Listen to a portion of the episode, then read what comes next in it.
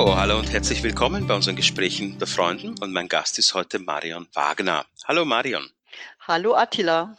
Ja, Marion, du machst was ganz, ganz Spezielles. Du beschäftigst dich mit Tieren und ähm, arbeitest ganzheitlich mit Tieren, also mit TCM, mit Homöopathie und den verschiedensten Methoden. Und das ist äh, ja nicht was ganz Alltägliches und, und äh, wir haben ja vorher noch schon ein bisschen gesprochen. Du hast mir erzählt, dass du vor allem, also Hunde und Vögel haben es dir sozusagen angetan. Ja, kannst du einfach mal ein paar Worte dazu erzählen, äh, wie muss man sich so einen Behandlungsvorgang vorstellen? Wie, worauf muss man achten? Wie muss man sich den vorstellen? Und was ist sozusagen speziell bei diesen beiden Tieren?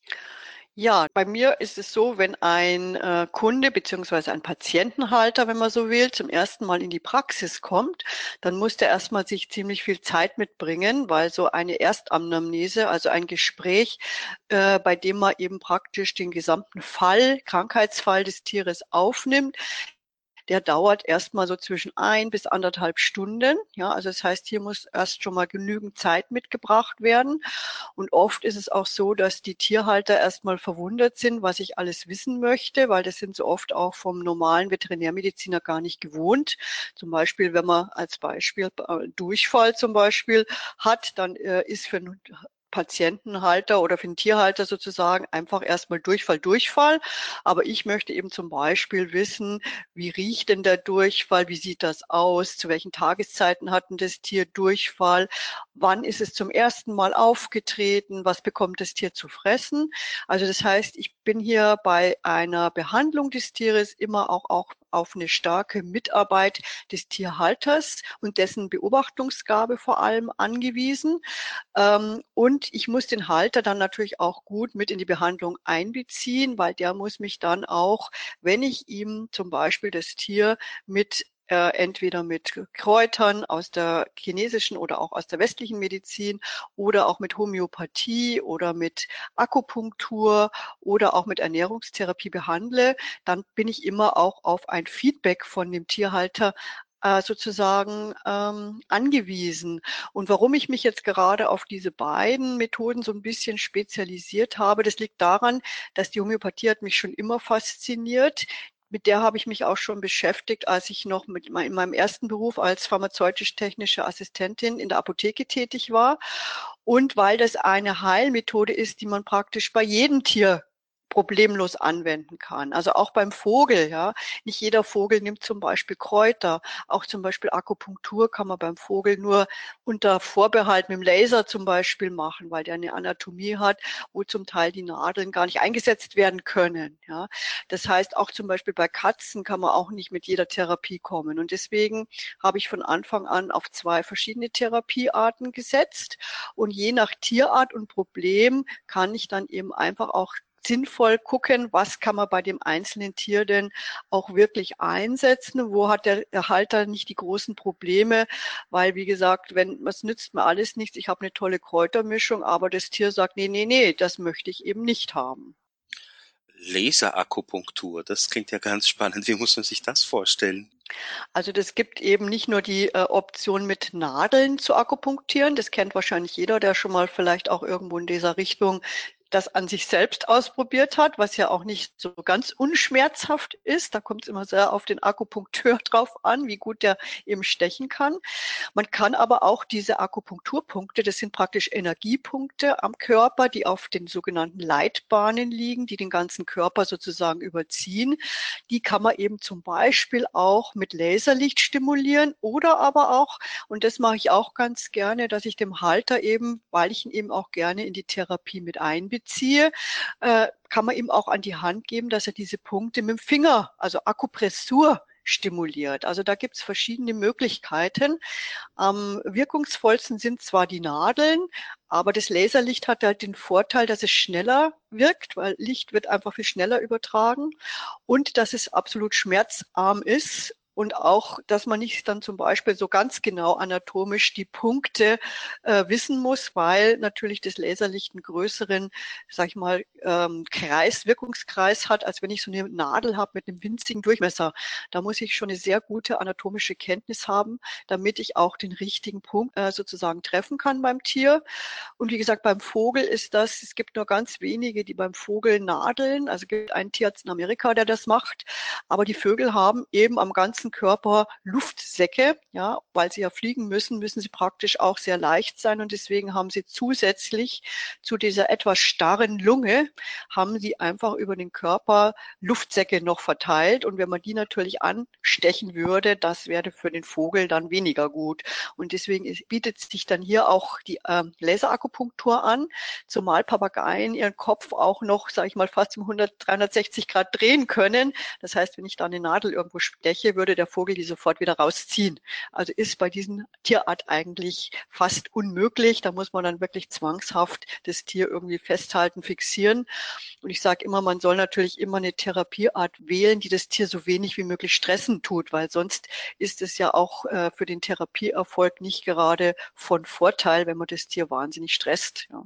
Mhm. Das ist eigentlich so der Unterschied. Und ähm, also an einer, äh, die TCM hat ja fünf Säulen. Eine andere Säule der TCM wäre die Diätetik. Was kann man da bewirken? Da kann man auch sehr viel bewirken. Allerdings, auch hier gibt es manchmal Therapiegrenzen. Also zum Beispiel hier wieder bei der Katze. Die Katzen sind wahnsinnig schwierige Patienten, äh, finde ich jetzt jedenfalls, weil auch beim Futter sind die extrem wählerisch. Und gerade wenn man die Katze zum Beispiel auf irgendein anderes Futter einschwören will, dann weist man da oft auf Granit. Bei Hunden ist das zum Beispiel meistens überhaupt kein Problem. Hier ist der Vorteil bei der äh, Ernährung nach der TCM, also Diätetik nach der TCM, dass die eben etwas individueller schaut, ja, weil äh, man hat ja sonst noch andere Ernährungsformen, wie zum Beispiel Fertigfutter oder Barfen. Ähm, da gibt es zwar mittlerweile auch äh, Strömungen, dass man sagt beim Barfen, dass man eben bei bestimmten Krankheiten bestimmte Lebensmittel mit einbauen tut, aber die TCM beachtet eben bei der Diätetik die Lebensmittel aus einer ganz anderen Sicht, nämlich sie bezieht einfach auch mehr die Energetik mit ein. Und hier kann man eben auch wieder sehr schön bei Krankheiten eben dann ganz gezielt auch mit über die Ernährung eingreifen. Zumal die TCM keinen großen Unterschied macht zwischen äh, bei den Lebensmitteln zwischen äh, Lebensmitteln sozusagen und ähm, zum Beispiel Kräutern. Hier werden genau die gleichen Kategorien sozusagen eingesetzt oder ausgewählt wie bei Arzneimitteln. Also hier ist es wirklich so, die Lebensmittel sind gleichzeitig auch die Heilmittel. Das ist eben gerade das Schöne auch bei der TCM. Du hast jetzt das Wort Energetik erwähnt. Ähm, was, was wäre jetzt, äh, für mich wäre jetzt so eine spannende Frage, was wäre der wesentliche Unterschied zwischen dem Energiekörper oder den Energien bei einem Tier und bei einem Menschen? Da gibt's keine so ganz großen Unterschiede. Es gibt schon, äh, sage ich jetzt mal, spezifische Unterschiede, zum Beispiel bei den Energieleitbahnen. Das sind ja im Prinzip äh, diese energetischen Prinzipien auch in der TCM, also dieses System der Meridiane und der Akupunkturpunkte. Also da gibt's schon auch ein paar Unterschiede, vor allem eben jetzt beim Säugetier weniger, aber beim Vogel zum Beispiel. Der Vogel hat viel weniger Punkte. Der hat ja zum Beispiel auch gar keine Gallenblase, also der Papagei jedenfalls nicht und die Taube ebenfalls nicht. Aber er hat interessanterweise einen Gallenblasenmeridian. Aber es gibt viel weniger Punkte, wie zum Beispiel beim Säugetier. Dafür haben die wenigeren Punkte oft mehrere Funktionen, wie an, im Gegensatz zum Säugetier. Also hier habe ich ein effizienteres, wenn man so will, Punktesystem. Ja. Ansonsten ähm, muss man auch sagen, dass zum Beispiel beim Vogel, der Vogel ist einfach mehr ein Luftwesen hat einen anderen Stoffwechsel, ja, und deswegen hat er auch viel schneller, reagiert er auch oft viel schneller auf irgendwelche, sage ich jetzt mal, energetischen Heilungsangebote, weil der einfach alles viel schneller umsetzt. Ja, das Säugetier, zum Beispiel auch äh, Tiere wie die Reptilien, die eher so sehr schwer und bodenverhaftet sind, die reagieren unter Umständen nicht so schnell. Also da gibt es schon auch tatsächlich tierartspezifische Unterschiede, vor allem eben äh, bei den Gattungen Säugetier, Reptil, Vogel, Fisch, ja, wenn man so möchte. Das klingt total spannend. Also ein ganz, ganz, ähm, für mich ein ganz neues Feld. Ähm, Vogel ist ja auch, auch äh, ein nicht so, sage ich mal, übliches Tier, weil, weil Hunde äh, hat hier jeder zu Hause. Wie bist du zu den Vogel, Vögeln gekommen? Ich bin mit Vögeln groß geworden sozusagen. Mein Vater hat schon Wellensittich gezüchtet und irgendwie flogen bei uns immer in der Küche äh, 10 bis 20 Wellensittiche spazieren und sowas bleibt einfach hängen. Sowas, ich bin also wirklich, es gibt Fo Fotos von mir, da bin ich so vier, fünf Jahre alt und auf meinem Kopf sitzen die Wellensittiche. Ne? Und das ist irgendwie so hängen geblieben. Und später habe ich dann auch oft Vogel, Vögel großgezogen, so Wildvögel, die man gefunden hat und so. Ich hatte auch eine zahme Krähe zum Beispiel.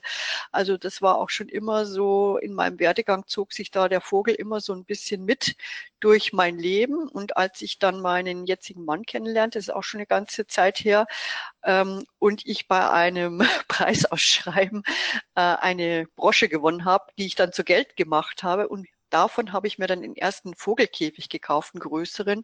Und da zogen dann bei uns so kleine Finkenvögel ein und dann später eben die Beos und auch die Papageien. Und es war eigentlich immer irgendwie so eine Verbindung da zu dem Lebewesen Vogel. Ja. Also entweder, ich habe auch schon oft festgestellt, entweder mag man die Vögel wahnsinnig und hat dann auch sehr viele aber es gibt auch viele Menschen, die können mit dem Tier Vogel überhaupt nichts anfangen oder die haben sogar Angst vor Vögeln. Auch das gibt es.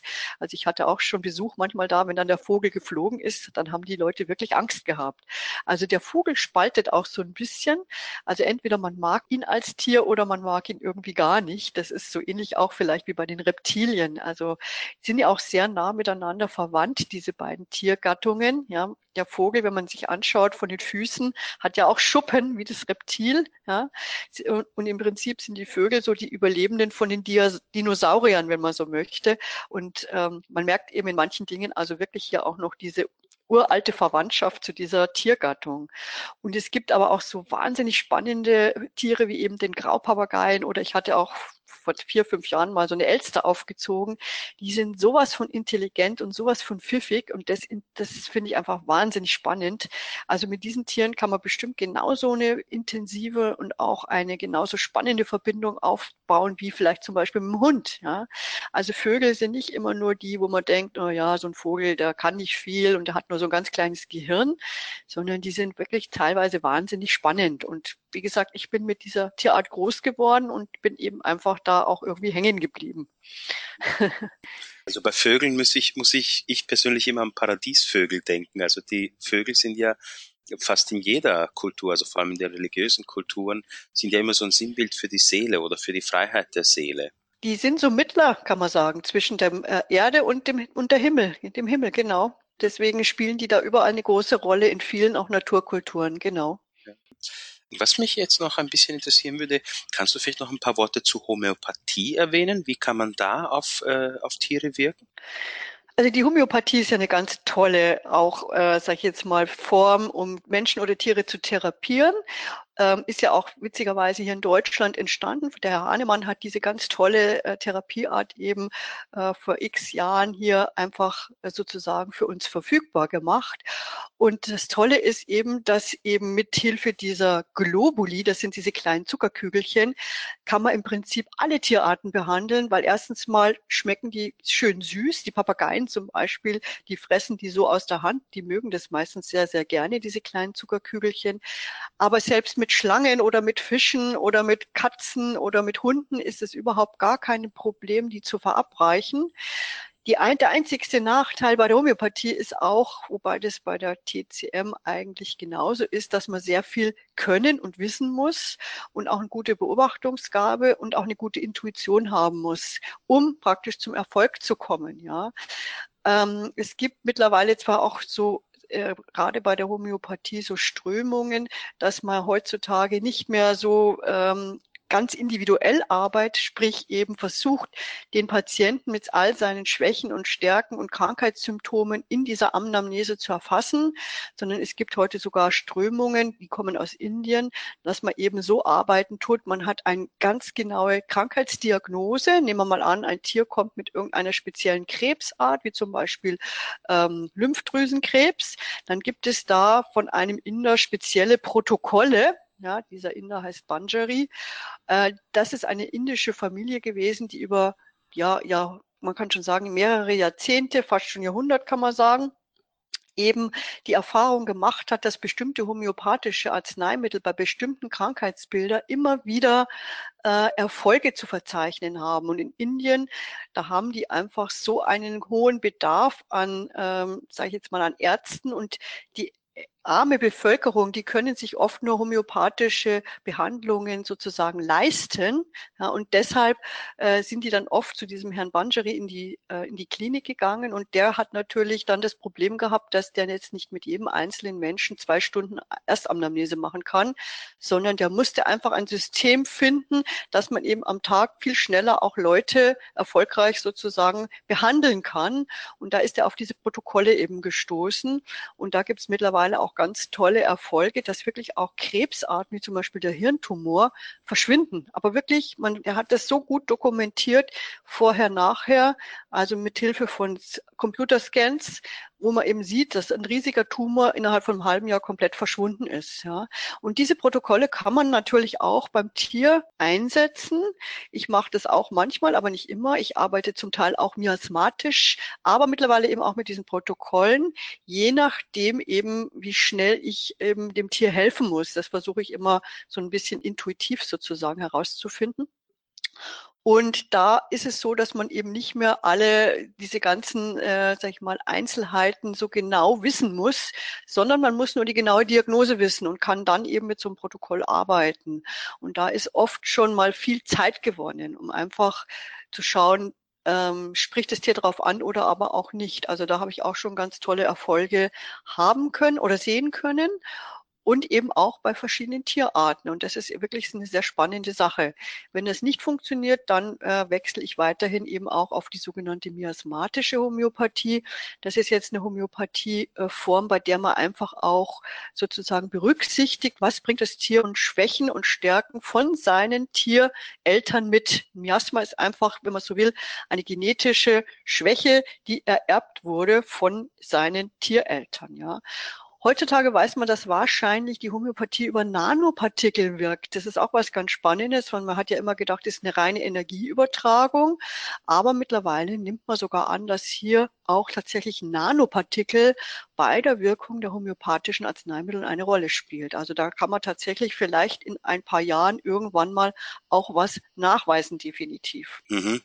Also was ich hier noch am spannendsten finde, ist ja, du hast ja jetzt äh, ein paar Mal die Intuition erwähnt und du hast ja am Anfang gesagt, dass du sehr viel fragst, also dass du den Tierbesitzer sehr viel fragst. Und ich denke mir, das Spannende ist ja, ein Tier kann ja nicht sprechen. Also es kann der jetzt sozusagen zumindest nicht durch Worte erzählen, was es hat. Aber eben, wie du gesagt hast, Intuition. Worauf achtest du denn bei einem Tier? Also was sind so diese Zeichen, dass du, dass du dich da ein bisschen hineinspürst in das Tier? Also bei mir ist es so, ich habe ja schon seit über, ja, mittlerweile auch schon, kann man sagen, 25 Jahren in, bin ich in einer sogenannten Sensitivitätsschulung, ja, und da lernt man eben im Verbund mit Freunden eben diese anderen Sinne sozusagen zu, ja, zu aktivieren, einfach sie einzusetzen. Das kann im Prinzip jeder von uns. Sie wird, alle, wird einem allerdings häufig im Kindesalter abtrainiert, weil die Eltern denken, man hat eine lebhafte Fantasie und sagen dann, nee, das gibt's nicht und so. Und später muss man das dann praktisch mühselig wieder ähm, sozusagen erlernen. Ja?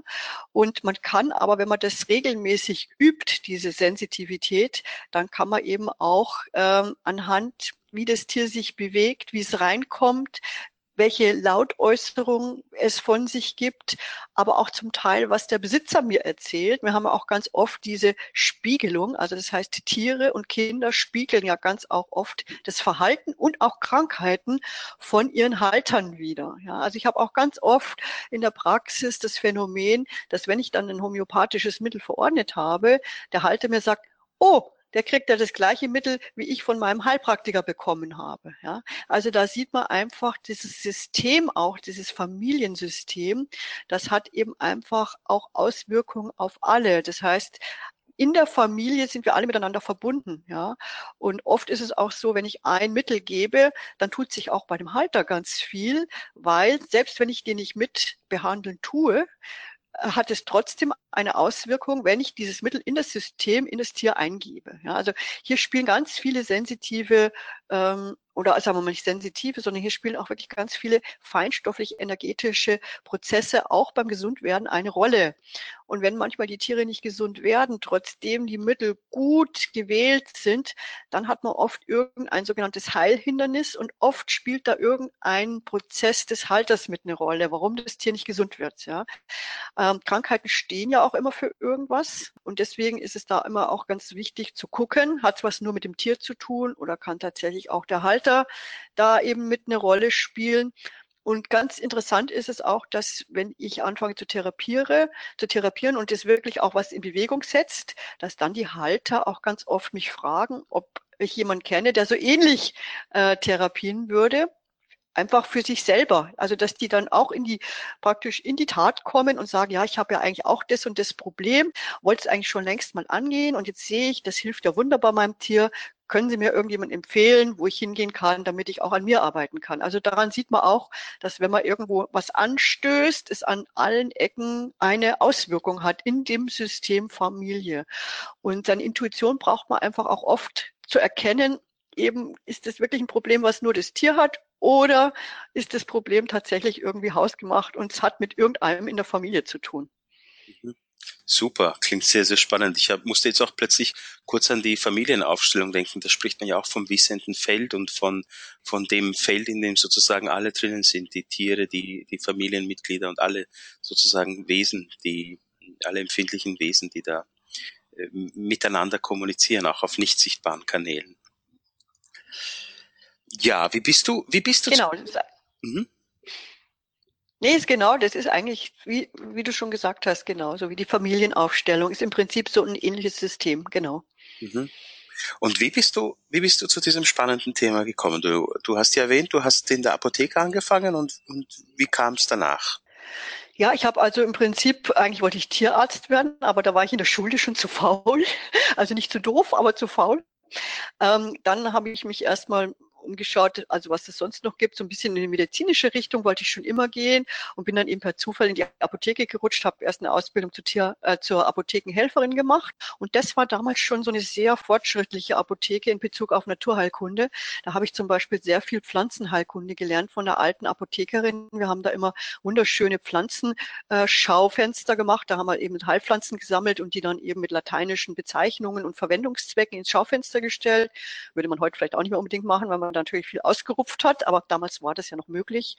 Und ähm, auch die Apothekerin war auch immer bemüht, auch den Kunden viel über Naturheilkunde und so nicht immer gleich zur Schmerzmittel oder so zu greifen, sondern erstmal was Pflanzliches zum Beispiel zu verwenden.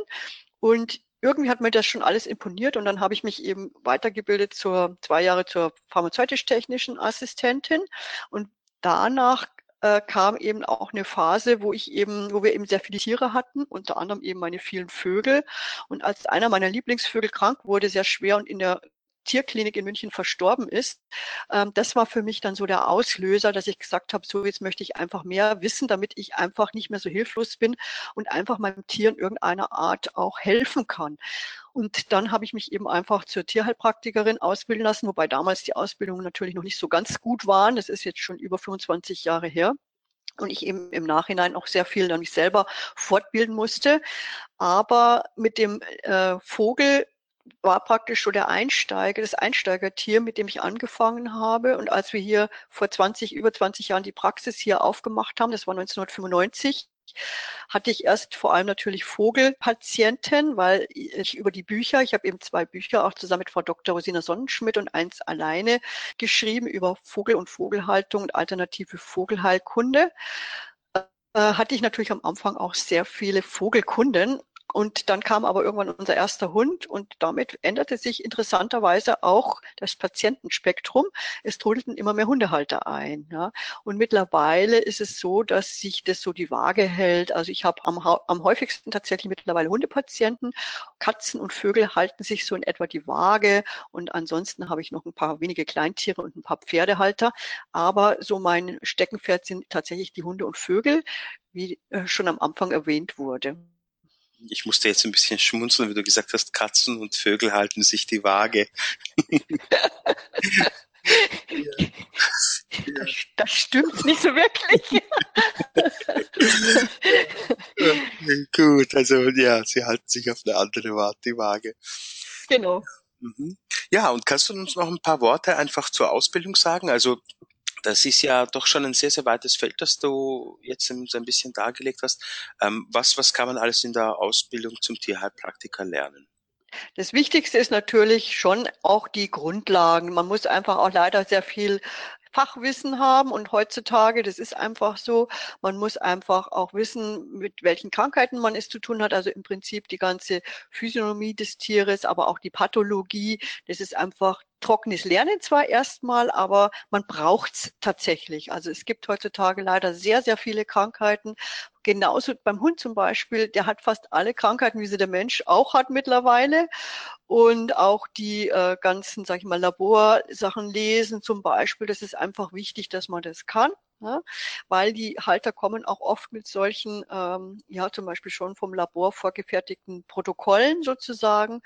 Aber natürlich, das ist das eine und das ist einfach wichtig, dass man das als Hintergrundwissen hat. Man sollte auch wissen, wo sind seine Grenzen, das ist auch ganz wichtig. Und dann ist es so, ich bin ja eher der praktische Mensch im Moment auch bei der Ausbildung. Ich äh, versuche dann eben einen Grundstock zu vermitteln.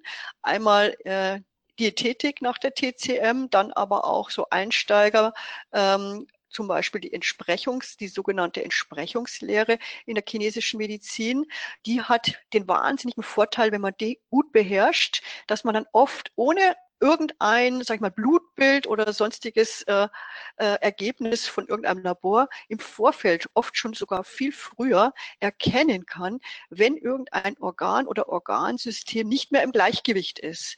Also das heißt, im Blut zeigt sich sowas oft sehr, sehr spät. Ja, also ich habe schon Blutbilder gesehen, es war alles tippitoppi und der Hund ist zwei Monate später an Krebs gestorben. Ja, also hier kann man sich nicht immer unbedingt drauf verlassen. Deswegen macht es wahnsinnig viel Sinn für mich, diese Entsprechungslehre. Da waren die Chinesen einfach wahnsinnig genial. Die haben eben äh, beobachtet, wie, ist, wie laufen die Prozesse in der Natur ab und haben dann von dem Großen in der Natur auf, auf den kleinen Organismus, Mensch oder Tier, sozusagen diese Erfahrungswerte umgemünzt. Ja.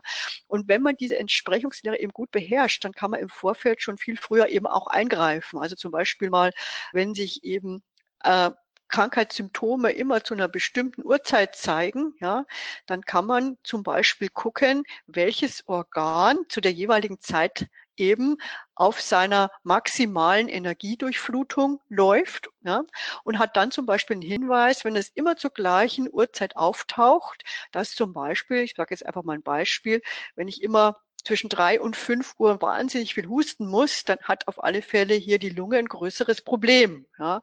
Oder wenn ich immer zwischen ein und drei Uhr in der Nacht wach werde oder das Tier zwischen ein und drei Uhr in der Nacht anfängt plötzlich rumzuwandern, Gras zu fressen, ihm übel ist, dann habe ich einen Hinweis, dass die Leber irgendein Problem hat. Ja. Und so gibt es noch eine ganz ganze Reihe von Entsprechungen in der chinesischen Medizin, die immer auf ein bestimmtes Organ oder Organsystem hinweisen. Und wenn man die immer alle sammeln tut, ja, das muss man natürlich dann auch, man hat nicht nur ein Symptom, sondern man sammelt dann viele verschiedene Faktoren, dann äh, bildet sich sozusagen ein Muster heraus, anhand dessen man dann eben schon mal ähm, einen Einstieg hat und sagen kann, aha, okay, ich sehe hier und da es zeigt sich, dass zum Beispiel die Leber absolut nicht in der Balance ist, dann kann ich auch, wenn ich sonst, sage ich mal, noch nicht allzu viel von Therapieformen weiß, kann ich jetzt schon mal anfangen, die Leber zu unterstützen. Und da gibt es eben dann viele verschiedene Möglichkeiten. Nicht jeder will mit chinesischen Kräutern arbeiten und nicht jeder Homöopathie. Das ist was, was dann hinterher sehr individuell ist als fertiger Tierheilpraktiker. Also das heißt, auch ich habe am Anfang äh, mit Bachblüten zum Beispiel viel gearbeitet. Das ist bei mir jetzt relativ in den Hintergrund getreten. Ich mache halt jetzt andere Dinge. Also das heißt, sowas kann sich auch im Laufe des Berufslebens ändern.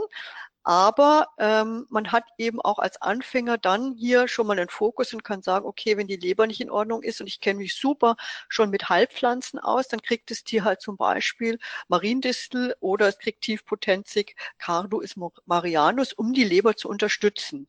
Und deswegen lege ich sehr viel Wert eben in der Ausbildung auf diese Entsprechungslehre, dass hier die äh, Teilnehmer das einfach gut lernen, Ja, weil sie dann eben auch einen Vorteil haben später, wenn es darum geht, Krankheitsbilder zu erkennen und eben hier mit einem richtigen Therapieeinstieg zu wählen. Ja, das ist einfach so äh, was, was mir wahnsinnig ähm, Sinn macht.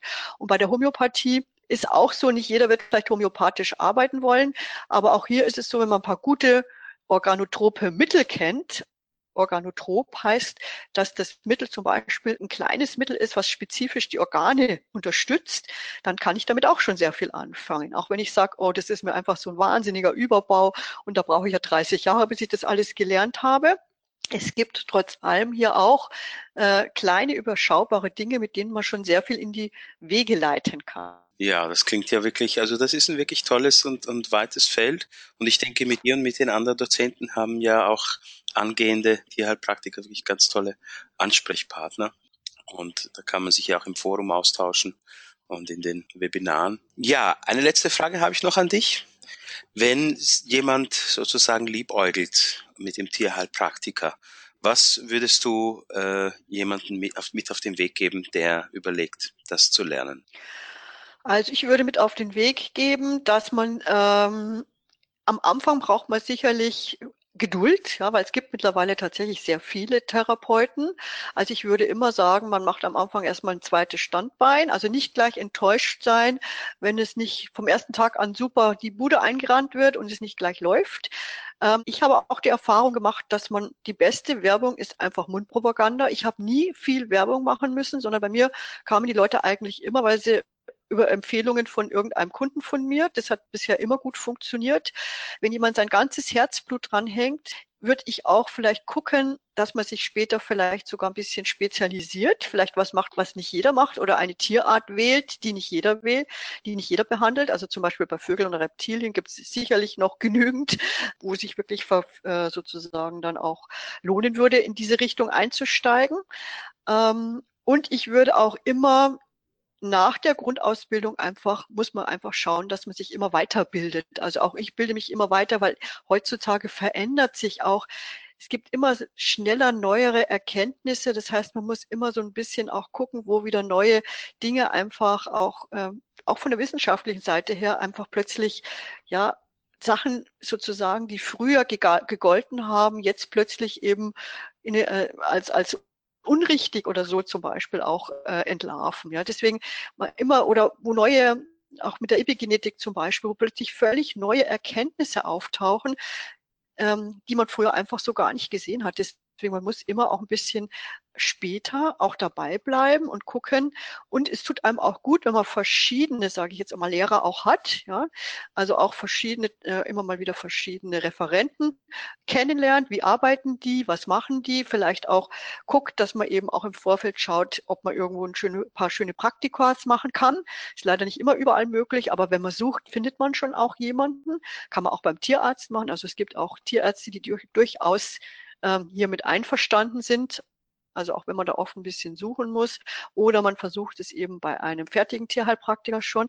Also einfach ähm, hier auch um ein bisschen ich sage jetzt mal ein bisschen äh, Praxis zu bekommen, sollte man eben dann nach der Ausbildung sich nicht gleich sozusagen auf die auf die Ruheposition versetzen und hoffen, es kommen gleich genügend äh, Klienten, sondern man muss natürlich auch was dafür tun.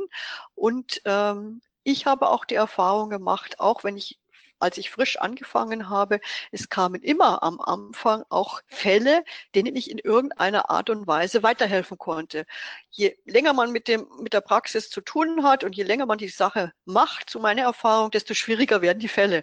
Also das heißt, heutzutage schlage ich mich eigentlich nur noch mit austherapierten Tieren herum oder aber auch, was ich auch eine ganz wichtige Aufgabe des Tierheilpraktikers sehe, ich mache auch sehr viel Sterbebegleitung, ja, weil das ist etwas, wo die meisten Tierärzte auch sehr viel, ähm, sage ich mal, Angst davor haben oder nicht gut damit umgehen können und die Halter ganz oft im Regen stehen lassen oder sogar noch Vorwürfe machen. Und da sind eben auch zum Beispiel die Tierhalter ganz, ganz dankbar, wenn man eben die, sie in diesem Prozess begleitet, auch wenn man das Tier nicht immer gesund bekommt, ja. Wir sind auch keine, äh, sage ich jetzt mal, keine keine Hexen, ja, oder wir können auch nicht wieder, lieber Gott, sagen, ich kriege jetzt jedes Tier gesund. Ja, das ist auch gar nicht das Ziel, weil manchmal kann der Tod auch die Heilung sein. Aber wichtig ist es, den Menschen in diesem Prozess gut zu begleiten. Und ganz, ganz wichtig für mich ist auch noch, man muss sich einfach im Klaren darüber sein. Beim Tierheilpraktiker muss man wahnsinnig viel auch mit Menschen arbeiten. Wenn man mit dem Menschen nicht gut kann, dann wird es schwierig, weil es ist so ähnlich auch wie beim Hundetrainer. Auch da ist es so, man muss im Prinzip eigentlich mit dem Halter arbeiten und viel weniger mit dem Tier.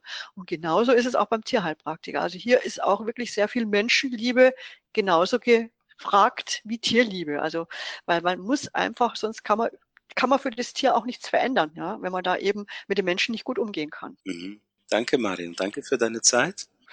Danke für deine Zeit und danke für deine Aufmerksamkeit. Auch einen großen Dank an die Aufmerksamkeit unserer Zuhörer. Und tschüss, bis zum nächsten Mal. Tschüss. Ja, auf Wiedersehen. Tschüss.